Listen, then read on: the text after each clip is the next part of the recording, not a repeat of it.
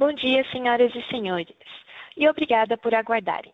Sejam bem-vindos à teleconferência da Embraer para a apresentação dos resultados financeiros referentes ao primeiro trimestre de 2022. Neste momento, todos os participantes acompanham essa teleconferência como ouvintes. Em breve, forneceremos instruções para a participação da sessão de perguntas e respostas. Se houver necessidade de assistência, por favor, pressione a tecla asterisco seguida de zero.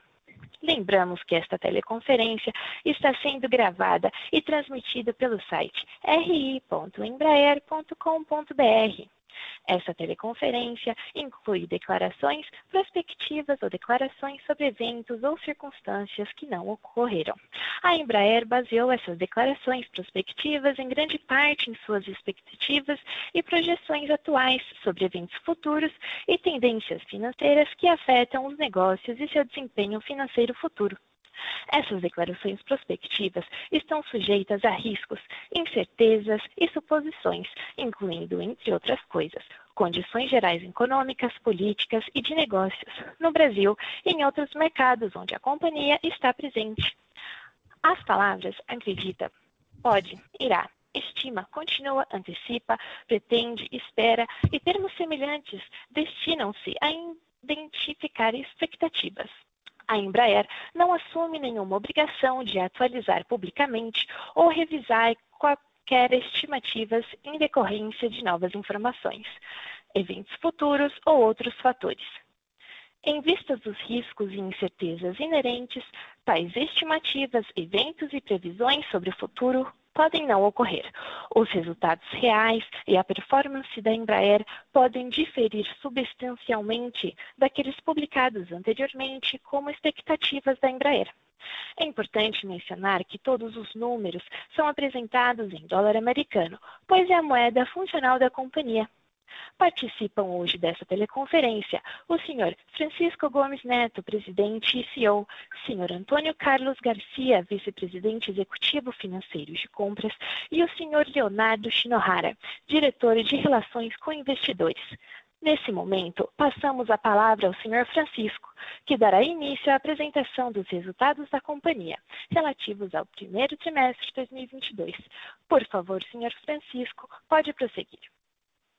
Bom dia. Obrigado a todos por participarem da nossa teleconferência de resultados do primeiro trimestre de 2022. Espero que todos estejam bem e agradeço o interesse em nossa empresa. Os resultados do primeiro trimestre continuam a demonstrar que a nossa execução bem planejada e a recuperação da empresa permanece em curso. O nosso foco principal em inovação e eficiência em toda a empresa são pilares fundamentais da nossa estratégia de crescimento. Como vocês verão na apresentação do Antônio, o nosso guidance para o ano está mantido. E, mesmo com a paralisação de nossas operações durante o mês de janeiro para reintegrar os sistemas de aviação comercial, conseguimos entregar resultados importantes neste primeiro trimestre. Antes de entrarmos em detalhes financeiros sobre o primeiro trimestre, eu gostaria de apresentar alguns destaques de nossas principais ações. O primeiro é sobre inovação.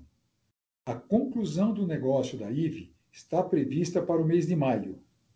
A listagem da IVE na Bolsa de Nova York trará mais inovação para o desenvolvimento do ecossistema de mobilidade aérea urbana. E falando sobre o nosso pipeline de inovação, temos vários projetos em andamento, como os de zero ou baixa emissão de carbono e de eficiência do produto. O segundo é sobre eficiência empresarial. Continuamos trabalhando com muito foco e disciplina para sermos mais eficientes em todas as unidades de negócio, nas áreas administrativas e de operações, aplicando a filosofia Lean e a cultura de melhoria contínua nos diversos processos. Nosso desempenho financeiro continua avançando.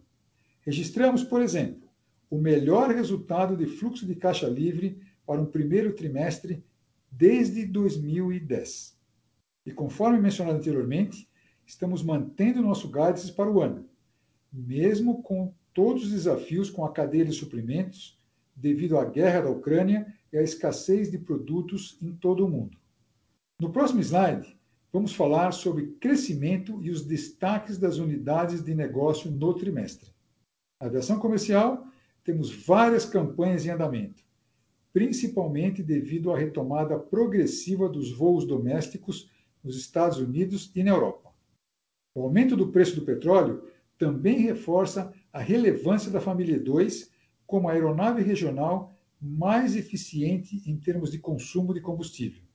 A aviação executiva mantém o ótimo momento, com vendas superando os níveis do ano passado e com a carteira de pedidos crescendo 12% neste trimestre em relação ao quarto trimestre do ano passado. Na defesa, temos visto um crescente interesse no C390 Millennium e no A29 Super Tucano, de vários países mais recentemente. Esperamos uma aceleração nas campanhas de vendas destes produtos. A área de serviços e suporte já apresenta receita acima dos níveis pré-pandemia, com crescimento na carteira de pedidos e margem bruta positiva em relação ao ano passado. As entregas de aeronaves ficaram um pouco abaixo das expectativas, principalmente devido à paralisação de aproximadamente 30 dias em janeiro nas plantas do Brasil, que comentei anteriormente. Passo agora ao Antônio para apresentar os resultados financeiros e retorno no final. Muito obrigado. Obrigado, Francisco. Muito bom dia a todos. Vamos falar um pouco dos resultados financeiros do primeiro trimestre de 2022. Lembrando que para a Embraer foi um trimestre de apenas 60 dias de atividade, devido à paralisação que tivemos em janeiro, para a reintegração legal e de sistemas da aviação comercial. E esse efeito teve, com certeza, impactos também na nossa performance do primeiro trimestre. Começando na página 5, com entrega, vendas e receita, antes de comentar os dados, eu queria deixar claro que a Embraer está reafirmando todos os aspectos do guidance financeiro de entregas para 2022. Aos olhos de hoje, a gente não vê nenhuma variação significativa que possa nos levar a mudar o guidance apresentado para vocês. Falando de entrega de aeronaves, nós entregamos 14 jatos no primeiro trimestre, sendo seis aeronaves comerciais e oito jatos executivos, dos quais dois médios e seis leves de tudo de acordo com o nosso cronograma de entregas. As entregas do trimestre foram impactadas negativamente pelo fechamento de quase um mês, em janeiro de 22, devido à nossa reintegração legal e de sistemas de aviação comercial, conforme já informado.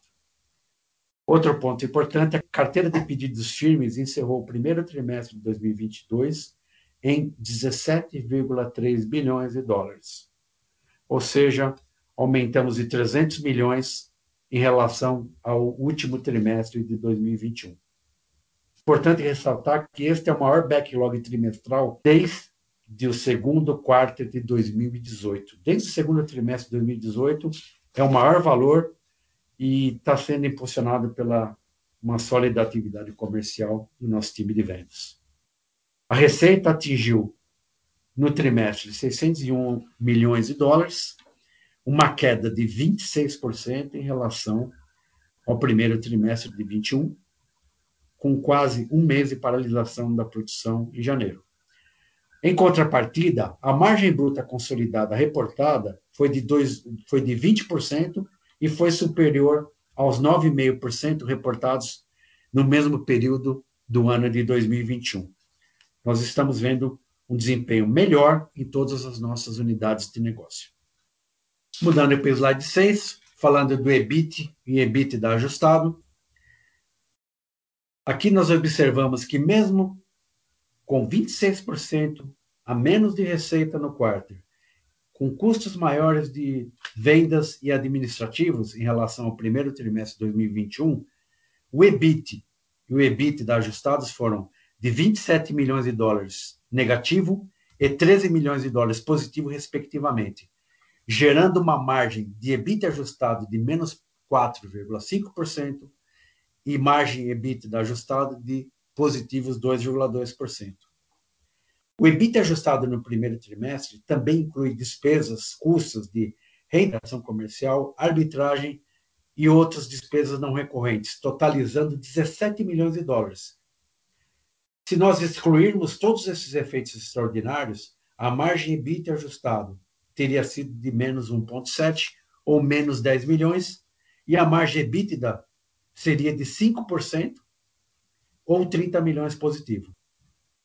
Em relação ao risco cambial do dólar para reais, né, a nossa estratégia de mitigação de riscos cambiais, a gente teve efeito positivo de 800 mil dólares no trimestre, o que nos mostra que temos uma proteção cambial razoável e não vemos nenhum impacto é, significativo durante o ano com a volatilidade do dólar. Boa parte da, dos custos da companhia e receita são em dólares e parte das, dos custos da companhia em reais.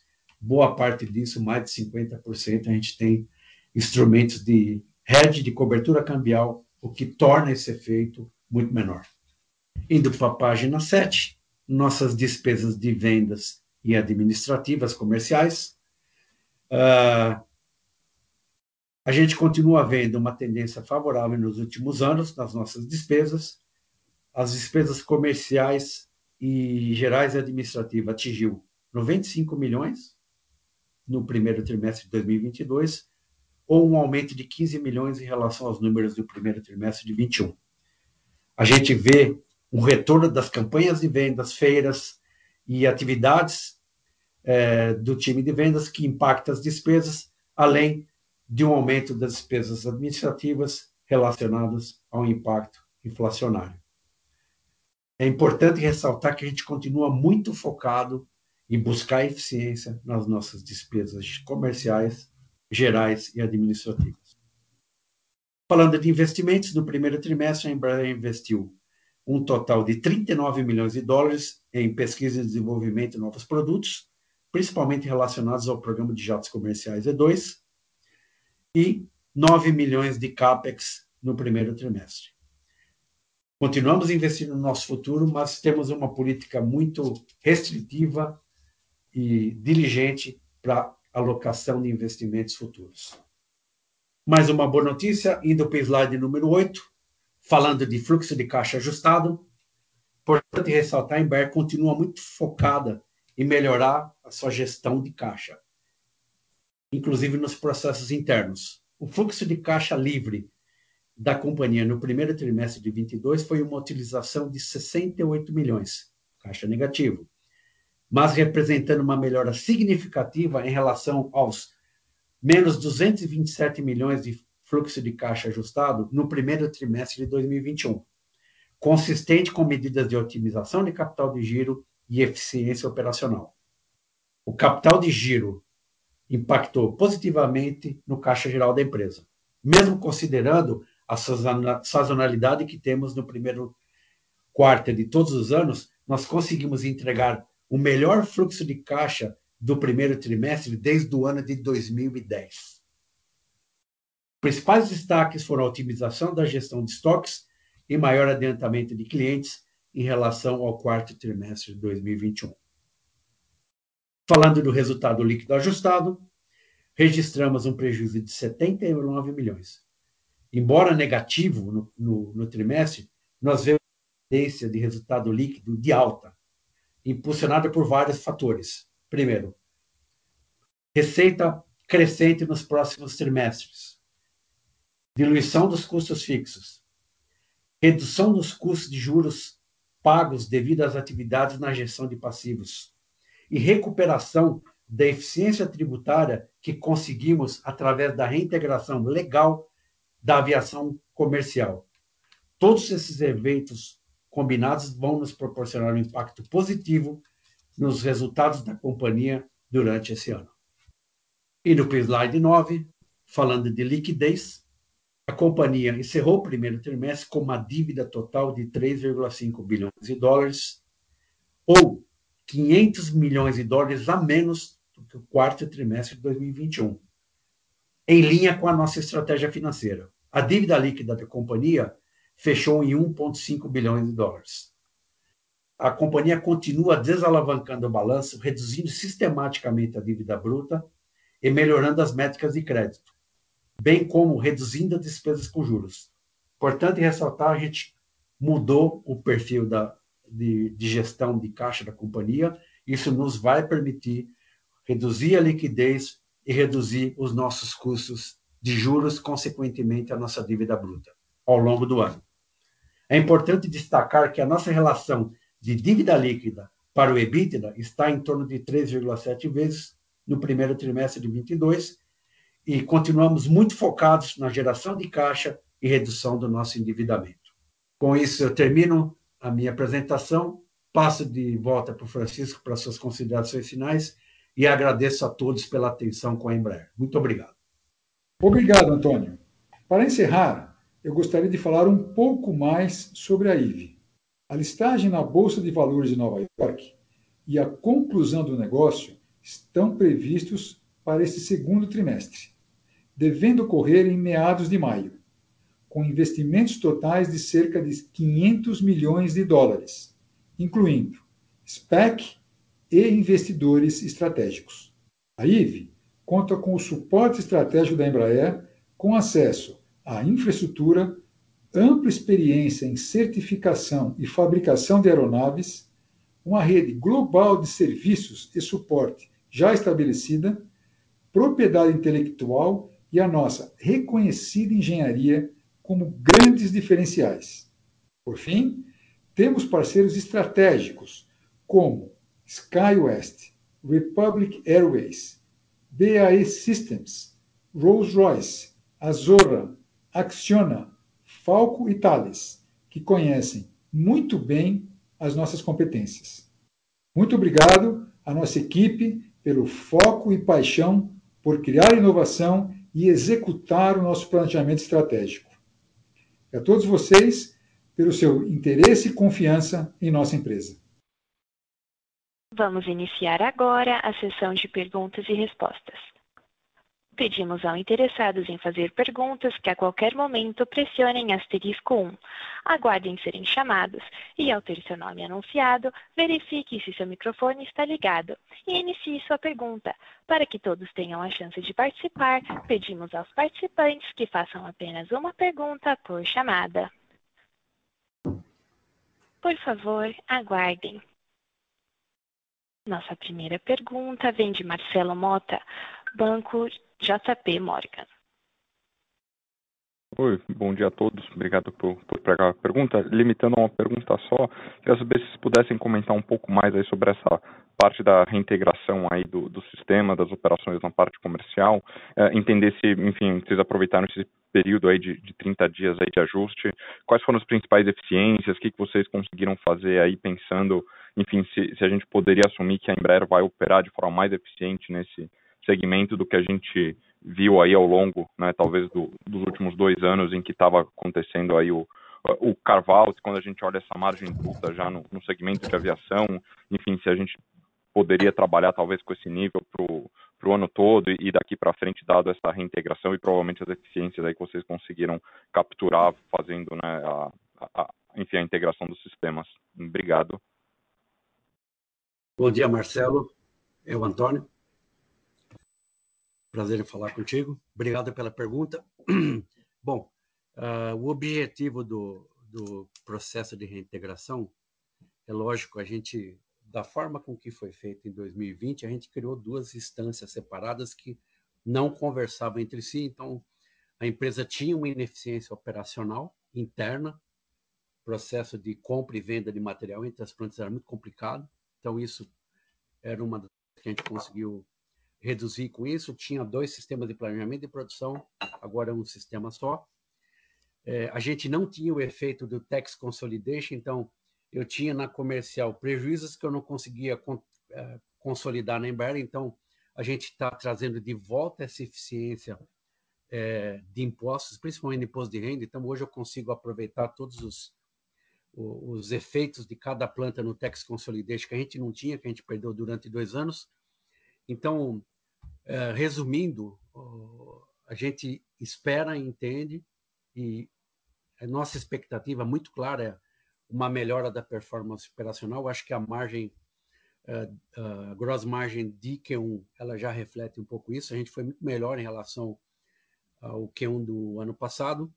E o processo de reintegração, que já terminou, não teve nenhum retrabalho, ele terminou em janeiro, vai dar à Embraer poder aproveitar todo o potencial das unidades embaixo de uma legal entity só. Então, respondendo à tua pergunta, sumarizando, podemos considerar esse nível de gross margin com alguma pequena variação, dependendo do mix. A gente teve bastante área de serviço no mix de venda no Q1, mas deve ser o nível aí. A nossa expectativa é continuar nesse nível para os próximos quartos e, lógico, retomando a entrega de aviões, que a gente já sabia que o Q1 ia ser um pouco menor. Então, nós estamos muito confiantes com esse ano e agora, sem poder mais reclamar que não temos toda a eficiência do ponto de vista operacional com duas empresas separadas. Perfeito. Super claro, Antônio. Muito obrigado. Obrigado, Marcelo. Nossa próxima pergunta vem de Victor Mizusaki, Bradesco BBI. Oi, bom dia. No slide 18, vocês mostram ali o fluxo de caixa no primeiro tri desse ano versus o primeiro tri do ano passado. E agora para 2022, a gente começa a ver, enxerga já esse ano uma melhora significativa de geração de caixa. Mas quando a gente olha o guidance, o guidance para 2022, uma geração líquida de caixa acima de $50 milhões, que é um número inferior ao que foi em 2021. Então, a minha dúvida é se, de repente, essa questão da parada do começo do ano para a reintegração, se de alguma forma isso impactou o working capital. Então, de repente, no segundo tri, a gente pode ver consumo maior de caixa, se tem alguma coisa relacionada a isso. E olhando para frente também, se, como vocês mencionaram no começo, uma preocupação com relação à cadeia global de suprimentos, se vocês estão enxergando já algum problema ou onde que vocês estão vendo algum tipo de risco. Obrigado. Bom dia, Victor. Antônio, tudo bem? Obrigado pela pergunta. Vou dividir a resposta em partes. A gente se compromete aqui em Q2 revisar os guidances. A nossa expectativa é que, muito provavelmente, o caixa deva ser melhor. Por isso que a gente colocou $50 milhões ou melhor, que nem no ano passado. A gente tem aí alguma variabilidade, eu diria não para o downside, sim para o upside. Por isso que a gente colocou o guidance de $50 milhões ou melhor. Historicamente, o Q1 é sempre quarto onde a gente queima mais caixa. Então, a nossa expectativa é de ir já para o ponto positivo a partir de Q2. Essa é a nossa expectativa hoje. E, lógico, tudo isso que eu estou falando, caso a gente consiga entregar todos os aviões previstos, que é o high-end do guidance que a gente passou para vocês, a gente tem sim atrasos na cadeia de fornecimento, acho que como toda a indústria hoje. A nossa expectativa com os nossos fornecedores, nós estamos trabalhando com todos eles muito alinhados. Se você perguntar, hoje tem mais de 20 funcionários da Embraer em vários fornecedores e subfornecedores trabalhando em conjunto para resolver os problemas da cadeia de fornecimento. E se eu pudesse te dar o que falta hoje no mercado, na visão da Embraer e dos nossos fornecedores, acho que em primeira prioridade, mão de obra qualificada em alguns países, principalmente Estados Unidos, para recuperar os programas de produção. A indústria está voltando e muita gente saiu durante a Covid. Então, esse é ponto que tem atingido tanto a Europa quanto os Estados Unidos. E na parte de semicondutores, está tendo uma certa falta de semicondutores que ainda não nos impactou. E a gente, conversando com os nossos parceiros, os nossos fornecedores, tem trabalhado muito forte para que isso não nos afete. A gente deve ter uma visão melhor desses impactos no segundo quarto, lembrando que se você olhar os nossos guidances, tanto de deliveries quanto de revenue e EBIT, a gente já imaginava uma certa descontinuidade. Então, eu diria, ao ponto de vista de hoje da Embraer, a gente tem a situação controlada. E a gente vai rever de forma uh, mais uh, clara no segundo, no segundo trimestre, quando a gente comunicar para vocês. E até lá, a gente se compromete a revisar o caixa. Provavelmente a gente deva ter uma, uma melhora nesse indicador. Ótimo, obrigado. Obrigado, Vitor. Nossa próxima pergunta vem de Lucas Lag, XP Investimentos. Bom dia, Francisco, Antônio, Léo. É, eu tenho uma pergunta aqui em relação a, aos custos de reintegração e arbitragem, né, que foram de 17 milhões de dólares no trimestre.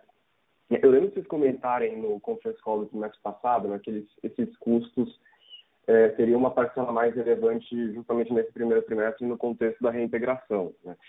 É, minha pergunta é, esses custos estão em linha com o que vocês tinham projetado no guidance, né, que implicava em mais ou menos um ponto e meio é, da margem para 2022?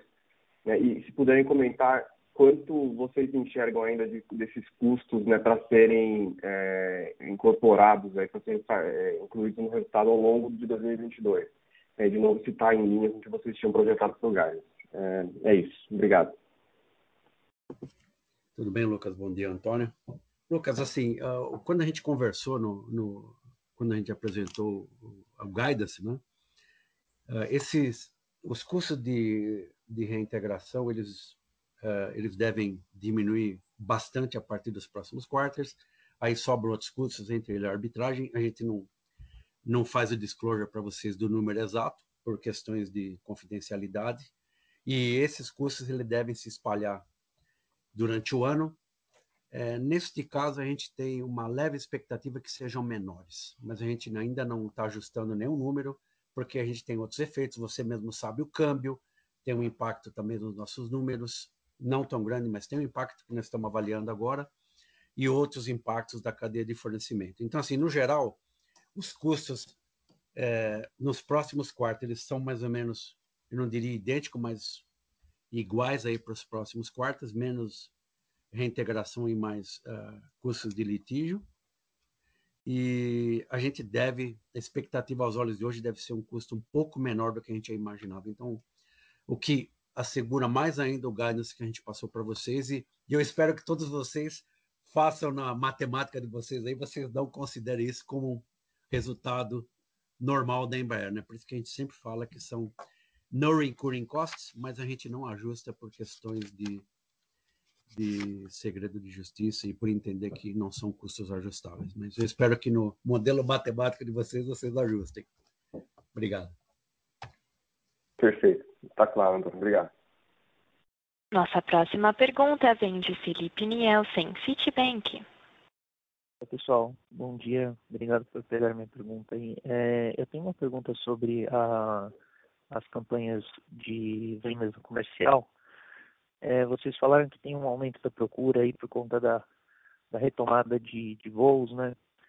É, eu queria entender se esse aumento da procura que vocês estão vendo, ele é um aumento da quantidade de airlines que têm procurado vocês para comprar novos aviões ou se a, a, são as mesmas airlines historicamente que já tinham vocês, é, vocês como, como fornecedores que estão aumentando os, os, o número de pedidos, né? A minha pergunta é mais para entender como é que vai, como é que vocês estão olhando para frente é, em relação a, a essa diversificação de, de clientes da carteira.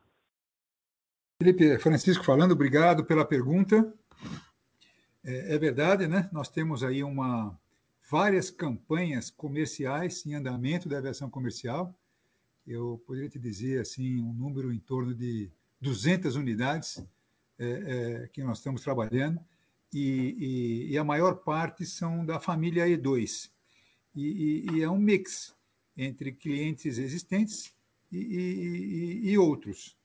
Né? Então, é, isso, na, na, nossa visão, é, vem por dois motivos, né? A retomada do, dos voos, principalmente os voos domésticos, e até um pouco é, das linhas aéreas, né, acelerando decisões assim para renovação da frota para aviões é, mais econômicos, né, em função até do aumento do custo do, do óleo.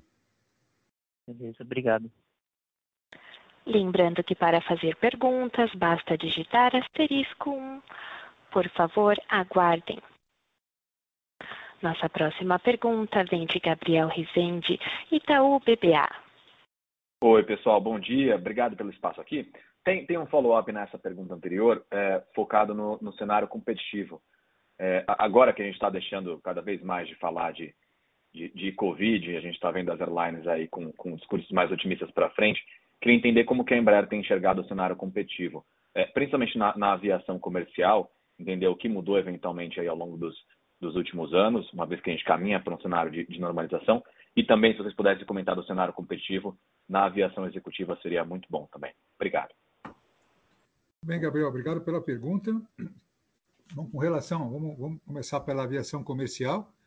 Né? É, é, nossa, nossa inteligência de, de mercado indica uma demanda é, importante para esses aviões nos próximos anos, tanto da família E1, né, por causa da, da, manutenção da Scope Clause, Scope Clause nos Estados Unidos, é, como da família E2, é, e pelos motivos que eu falei, né? Primeiro, para é, a retomada dos voos domésticos e, e, mais especificamente da família E2, é, para a busca de aviões é, é, mais econômicos, né? onde o nosso avião ele, ele oferece boas, boas vantagens em termos de, de performance, de consumo de combustível e, e de ruído também. Né?